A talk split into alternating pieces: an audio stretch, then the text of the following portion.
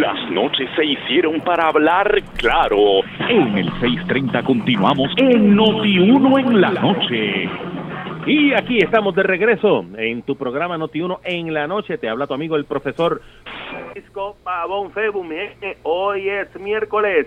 Son las 8 y 30 de la noche y como todos los miércoles a las 8 y 30 de la noche en Noti1 en la noche tenemos la sección del podcast pesado con nuestros amigos y hermanos Omar Pacheco y Namán Burgo. Buenas noches, Omar. Buenas noches, Francisco. Buenas noches a ti y toda tu radio audiencia. Agradecido una vez más de estar aquí contigo en este segmento del podcast pesado. Gracias, gracias, le damos nosotros. Buenas noches, licenciado. Buenas noches, profesor. Buenas noches, Omar. Buenas noches a todos los amigos y amigas que siempre nos sintonizan aquí en Notiuno en la Noche. Siempre agradecido y privilegiado que nos den este, este brequecito con el pueblo de Puerto Rico. No, definitivamente es un honor para, para nosotros el tenerles aquí este nuevamente, ¿verdad?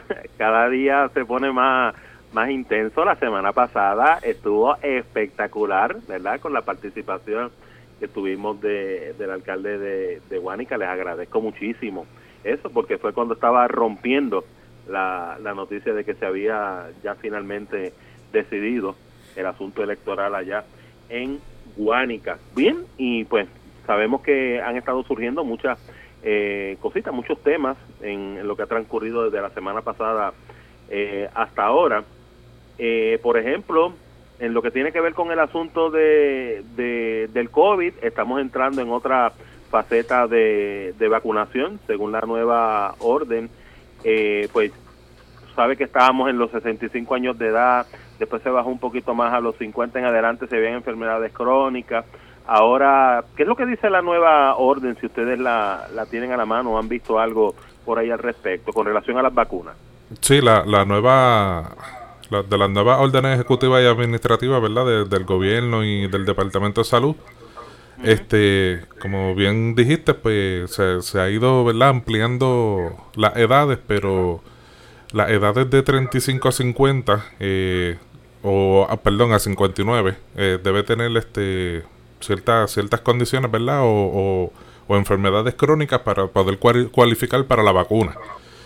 Eh, hoy creo que fue hoy salió verdad que lo extendieron de 35 a 50 era como bien dijiste era de 60 en adelante después de 50 a 60 ahora de 35 a, de 35 a 59 es bien importante a todos los radioescuchas que estén bien pendientes de esto que lo voy a mencionar ahora, porque voy a mencionar la, lista de las enfermedades cualificables en ese rango de edad de 35 a 59. Las enfermedades son las siguientes: asma o COPD, que eso es este, un. Eh, me sale la palabra en inglés, disease en, los pulmones, este, pues condiciones crónicas en los pulmones. Respiratoria. Ajá. Alta presión, diabetes, epilepsia o Parkinson, síndrome Down, hepatitis o cirrosis, cáncer o HIV, lupus, hemofilia o anemia, pacientes de diálisis, fallo cardíaco o infarto y distrofia. Esa es la lista. Y es bien importante que el día que vayan a, la, a, la, vacunación eh, deben tener identificación con foto, tarjeta de seguro social, plan médico si tuviera, y eh, la certificación médica o algún medicamento que esté tomando eh, para alguna de esas condiciones. Debe presentarlo para que entonces ¿verdad? cualifique para la vacuna.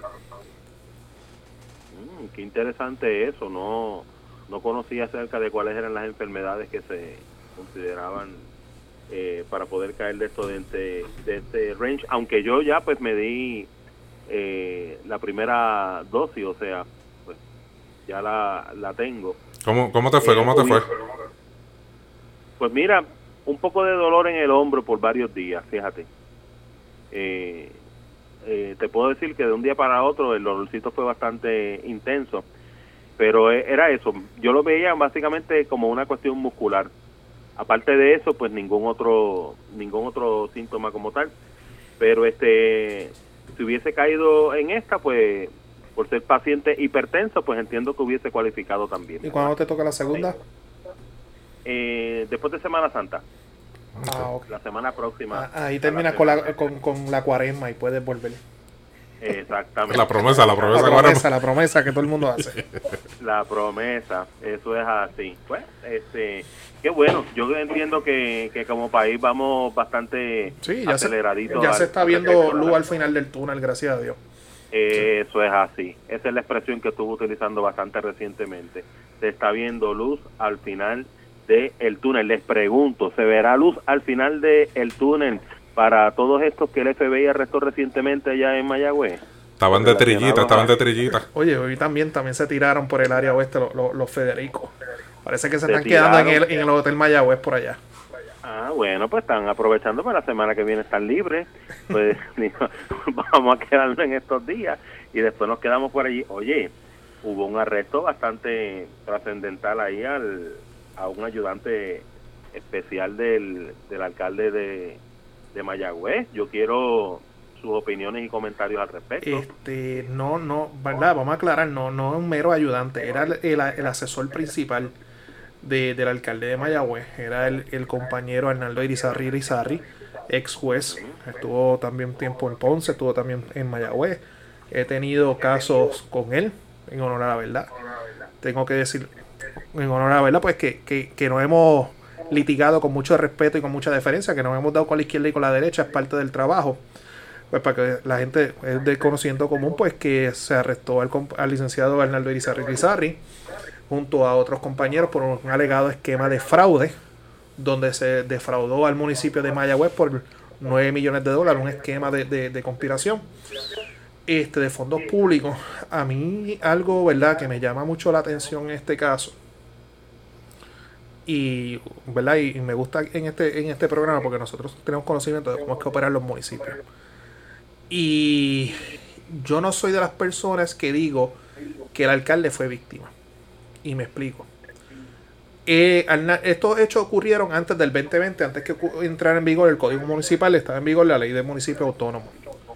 Cualquier acuerdo, cualquier negocio que vaya a tomar el municipio, X municipio, para que el alcalde pueda firmar en representación del municipio, para que pueda entrar en negocios, para que se desembolsen fondos, para que haya transferencia de fondos, etcétera, tiene que pasar por la legislatura municipal.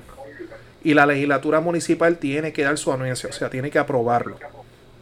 Quiérase decir que esta situación no fue una situación que ocurrió en cuartos cerrados, sino que aquí muchas personas no cumplieron con su deber fiduciario. Me explico. Cuando, ¿verdad? Y estoy especulando, cuando el asesor le, le planteaba esto al alcalde, pues mira, el alcalde como ejecutivo, como persona que juramentó proteger y ver que se cumplieran las leyes de Puerto Rico, tenía que observar que eran lo- los negocios que él estaba entrando. Encima de eso, la legislatura municipal tiene un asesor municipal aparte del ejecutivo, o sea, una rama aparte dentro del municipio. Y el asesor de la legislatura municipal tenía que estar pendiente de qué era lo que estaba entrando dentro de esa legislatura municipal. Y al igual, los legisladores municipales, mayoría, minoría, etcétera, tenían que estar pendientes. Lamentablemente en Puerto Rico, esto ocurre en muchas legislaturas municipales cuando se escogen personas que son sellos de goma y no se cumple con el deber fiduciario de estar velando los intereses y el mejor bienestar del pueblo al cual están juramentados a representar. Por eso es que yo digo que esto no es un caso del ay bendito como lo están tratando de vender, que cogieron al alcalde de bobo. Pues no, el alcalde realmente incumplió con su deber, omitió sus funciones. Él y la legislatura municipal, como muchas personas que debieron de estar pendientes que esto no pasara. Obviamente al, licenciado Irizarry, al igual que los otros coacusados, le, le aplica la presunción de, de inocencia, ¿verdad? Y es un caso que hay que estar bien pendiente porque hemos visto con el, con, con el transcurso del tiempo que esto ha sido el modo operandi de muchos municipios. Y lamentablemente, pues hasta que los Federicos meten mano, todo es business as usual. Mira, dice por aquí en, una de las partes de nota, este Francisco, que el, el jefe de la, del FBI de Puerto Rico, Riviere Vázquez, y lo voy a citar, dice, ¿verdad? Un poco explicando lo que no hayan leído la noticia de lo que está hablando Namán, porque tiene, ¿verdad? Ese pensar y, y dejó allí caer esa, esa opinión pesadita. Riviere Vázquez dice, la intención de este grupo de personas fue defrau- defraudar desde un comienzo.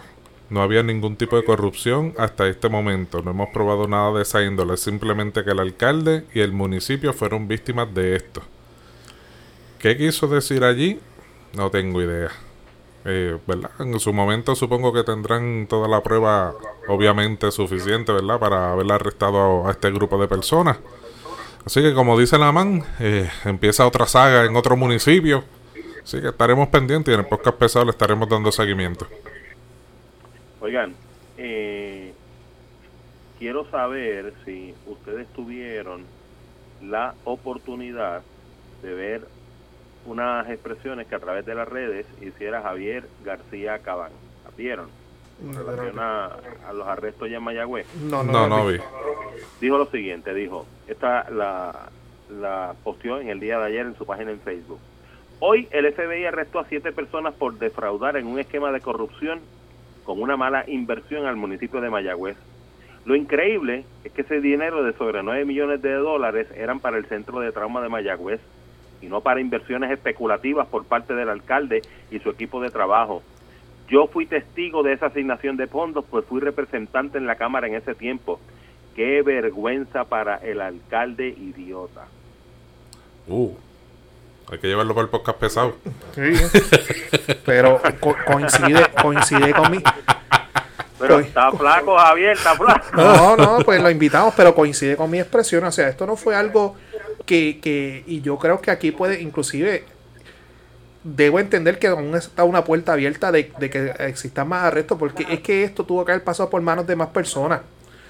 Y el departa- y lo triste de todo esto es, este profesor, y pueblo de Puerto Rico, el departamento, fíjate, todo esto surge, se origina en unos hallazgos, unos señalamientos que hace la Contralora de Puerto Rico. Ella hace unos señalamientos, ella hace unos referidos. ¿Y el Departamento de Justicia qué? Por lo menos con las acciones del, de- de- del FBI, Yamin Valdivieso, que todavía sigue siendo controladora, que yo me imagino que está loca ya por irse, porque está todavía no, no han nombrado a nadie nuevo ahí. Pues ella se reivindica cada vez que los federales intervienen a base de los hallazgos que ella, que su oficina hace y su personal hace. Pero la pregunta es, ¿y el Departamento de Justicia? Pero es que Namán y, y profesor y pueblo de Puerto Rico, lamentablemente en Puerto Rico, en todos los casos que, que, que audita y refiere la oficina del Contralor, quedan impunes en, en el foro estatal. Tienen que venir los federales, porque ahí ahora estamos viendo, ¿verdad? Esta moda de estar defraudando dinero federal de, de, de desvestir un santo para tratar de vestir otro. Y es cuando llegan los federales que, que meten mano. ¿Qué está pasando con...? Es lo mismo que pasó en Yauco. Es lo mismo que, que pasó en Yauco. Son cosas que se que se también se, Se refirieron a se justicia, refirieron, ética, Que a están Raimundo en y todo los el mundo. informes del Contralor. Mira, eh, pero ¿qué fue lo que pasó en Yauco? Bueno, Bueno, para alguien específico ha sido un chiste. Porque él está de media tour por ahí sin, de recono- media tour. sin reconocer su error. y, Porque- y, Bueno, y Porque se- según sus expresiones- expresiones, él, él lo que hizo fue ayudar a la gente. Según sus expresiones, mi gente, y para que los que no sepan que estamos hablando, estamos hablando de la sentencia al ex alcalde de Yauco y ex senador Abel Nazario. Este, la sentencia reciente que se hizo de 18 meses, ¿qué, qué, qué pasó? ¿Qué No. pasó? ¿Cómo es? ¿Qué pasó? No, no, nada, dale. por acá. Tengan cuidado, no me lo dejen caer todo el peso encima. Mira, este, entonces, eh, pues sabemos que tiene una sentencia de 18 meses. Él hizo unas expresiones donde dijo estar totalmente tranquilo.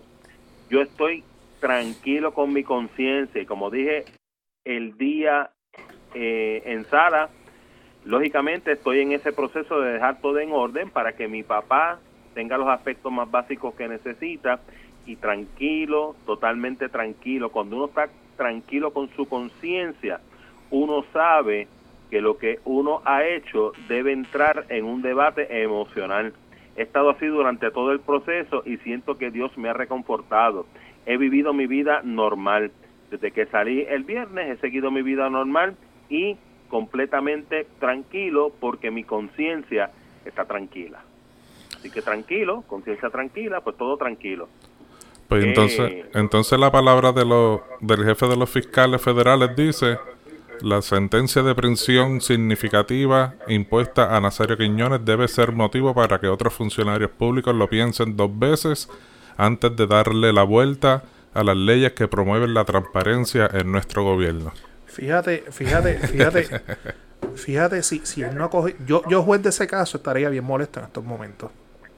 Porque el, el caballero Nazario Quiñones parece que no entendió el mensaje, parece que no entiende las acusaciones que había en su contra.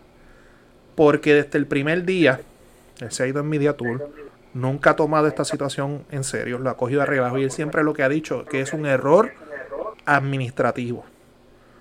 Y todos conocen lo que es el principio de legalidad, que los delitos son, están definidos expresamente en las leyes especiales, el Código Penal, etcétera. Los delitos no se pueden inventar por, por analogía, por preferencia, etcétera. Los delitos son los delitos y a él se le acusaron por eso. Si no, se le hubiesen desestimado todos los cargos como se pretendía hacer desde un principio. Y para que la gente esté claro, porque le han puesto el sello al señor Nazario Quiñones que si un hombre humilde, que si un hombre de pueblo, que si etcétera. Las acusaciones del señor Nazario son a base de unos señalamientos, volvemos, que el Contralor de Puerto Rico le hizo, de unos hallazgos, donde se obligaba a los empleados municipales de Yauco, a base de algunas alegaciones de que no, exist, no había presupuesto, pero si habían palos privilegiados se le pagaba, se les reducía la jornada laboral, pero se le exigía que cumplieran con la jornada completa porque tenían que someter este, este, horas voluntarias. A base de eso se hicieron unas Horas, horas voluntarias obligadas. Obligadas. obligadas, obligadas porque si no las hacías te las descontaban. A base de eso interviene el Departamento de Trabajo Federal porque el Departamento de Trabajo de Puerto Rico no hizo absolutamente nada, volvemos. Y le señalan y dicen, no, no, señor Nazario, usted no puede hacer eso. Eso es esclavitud, usted no puede hacer eso, es un delito. Y ahí viene el señor Nazario y llega con un acuerdo con el Departamento de Trabajo Federal y dicen, sí, si no hay problema, yo les voy a reembolsar el dinero, les voy a pagar, cuenten con eso. El problema es que a diferencia de las agencias estatales aquí en Puerto Rico, los federales le dan seguimiento. Y se comunican con el municipio, el municipio, bajo juramento, el Ejecutivo decía se está cumpliendo con el plan de pago cuando era completamente mentira. A base de eso, a base de eso es que surgen las acusaciones y los delitos federales contra el señor Nazario Quiñones el venir y decir, porque vi muchos políticos por ahí decir, este, pedir clemencia para él. Yo les pido a la gente que averigüen quiénes son esos políticos populares y PNP que pidieron clemencia, pues para ellos, en su sano De juicio, ambos partidos. de ambos partidos, yo en su sano juicio, ¿verdad? Pues ellos están de acuerdo entonces la- de las acciones del señor Nazario que obligaba a gente a trabajar voluntariamente, entre comillas, y no cobrar. Entonces ellos están de acuerdo, esas personas que pidieron clemencia, de que el señor Nazario mintiera bajo juramento al gobierno federal. Esa es la verdadera situación de, de todo este asunto. Y la realidad, en mi opinión, le dieron una pena bastante floja de 18 meses y dos años de probatoria y una restitución ahí que hay una controversia. Pero miren la situación que aún en- a un, un jurado, de forma unánime, hallándolo culpable de 26 o 28 delitos, en ningún momento, en ningún momento, y me pido al pueblo que me corrija, él ha pedido disculpas. En ningún momento él ha temblado, le ha quebrantado la voz y ha dicho, miren, metí las patas, mala mía, no debí de haberlo hecho, me arrepiento. En ningún momento, Omar o Francisco, ¿usted lo ha escuchado alguna vez decir no, eso? No, no, bueno, no lo hace porque por lo que leo de lo que dice, pues él entiende que no tiene que hacerlo porque según desde su perspectiva, pues no ha hecho nada mal. Y, y, la, y la gente la gente del pueblo de Puerto Rico debe estar bien clara que eh, el, el exalcalde tiene dos casos. Este es el primer caso que a nuestra consideración es el más flojito. Era. Era el más flojito, ya, ya está sentenciado, que él fue, él fue declarado culpable y sentenciado de 23 cargos de declaraciones falsas y 5 cargos de fraude en transferencia electrónica, contestando la duda de Naman, son 28 en total. Eran 34, eh, como Sí, se seis- desestimaron una. se, des- se- se desestimaron unos cuantos y quedaron esas 28. Pero tiene un segundo caso que es peor. Em- ok, eso, a- e- eso es lo que les iba a preguntar, porque entiendo que este que tuvo esta sentencia de 18 meses, pues es el más light. Creo que ahora para, me parece que para mayo se va a ver el otro, ¿correcto? Para finales de mayo. son diez- en este son 18 meses de cárcel y dos adicionales de probatoria. Exactamente. Más una restitución que hay una controversia Y, de un dinero. y una restitución de dinero. Y el segundo caso, que entonces nada más le abundará un poquito más de qué es lo que está pasando en ese segundo caso rapidito. Ok. Pues nada, el segundo caso se supone que comienza ahora a finales del mes de mayo. En ese caso, el famoso caso de los empleados fantasmas. Ya dos de ellos están, se van a declarar culpables. Hay un tercero que se también está evaluando declararse culpable. Y hay tres personas, incluyendo al alcalde, o sea, el alcalde y dos personas más, que tienen hasta finales de este mes para decidir si van a ver el caso o se van a declarar culpables. Esto era un caso para allá para el 2016, cuando el señor Nazario aún era alcalde de Yauco y estaba aspirando como senador eh, por acumulación. Él a estas personas, los empleados fantasmas, los tenían nómina en el municipio de Yauco y estas personas pues cobraban sus sueldos, nunca les rebotaba el cheque, no tenían que hacer obras voluntarias ni nada por el estilo, pero eran personas que sus funciones eran hacer campaña política para senador de la acumulación de Abel Nazario a nivel isla. Y en una auditoría de la Contralora, nuevamente el Departamento de Justicia aquí no hizo nada al respecto, y tuvieron que venir los federales, se percataron de que esas personas cobraban como empleados del municipio de Yauco cuando nunca pusieron un pie dentro de la casa alcaldía o en el cual predio del municipio de Yauco. ¿Y, por qué entran los federales? Porque entran los federales porque era también con fondos federales, era de la eh, oficina. Eh, Eran empleados de la oficina de fondos federales. Exactamente. Y ya, ya ese caso. En la, eh, en la oficina, de, fondos, federales, lo que es este, sección 8 y ese, ese tipo de trámite así del municipio, en esa oficina. Y, y las probabilidades de ese caso, pues ya si tú tienes varios coacusados de que se van a declarar culpables, que con la mayoría de las probabilidades, y estoy especulando, son personas que se van a convertir en testigos del pueblo, pues mire, el panorama no, no es muy favorable para el señor Nazario en ese caso que pinta la cosa un poquito. Bueno, si yo soy. Si, tú eres el, eh, eh, eh, si tú eres el alcalde poniéndote. Digamos que yo soy uno de los empleados fantasmas. Y a mí me ofrecen, mira, te vamos a dar una probatoria para que tú no cumplas cárcel a favor de declarar. Mire, ahí yo voy a cantar el día que el alcalde me hizo el acercamiento. El día que me dijo cuándo iban a hacer las funciones.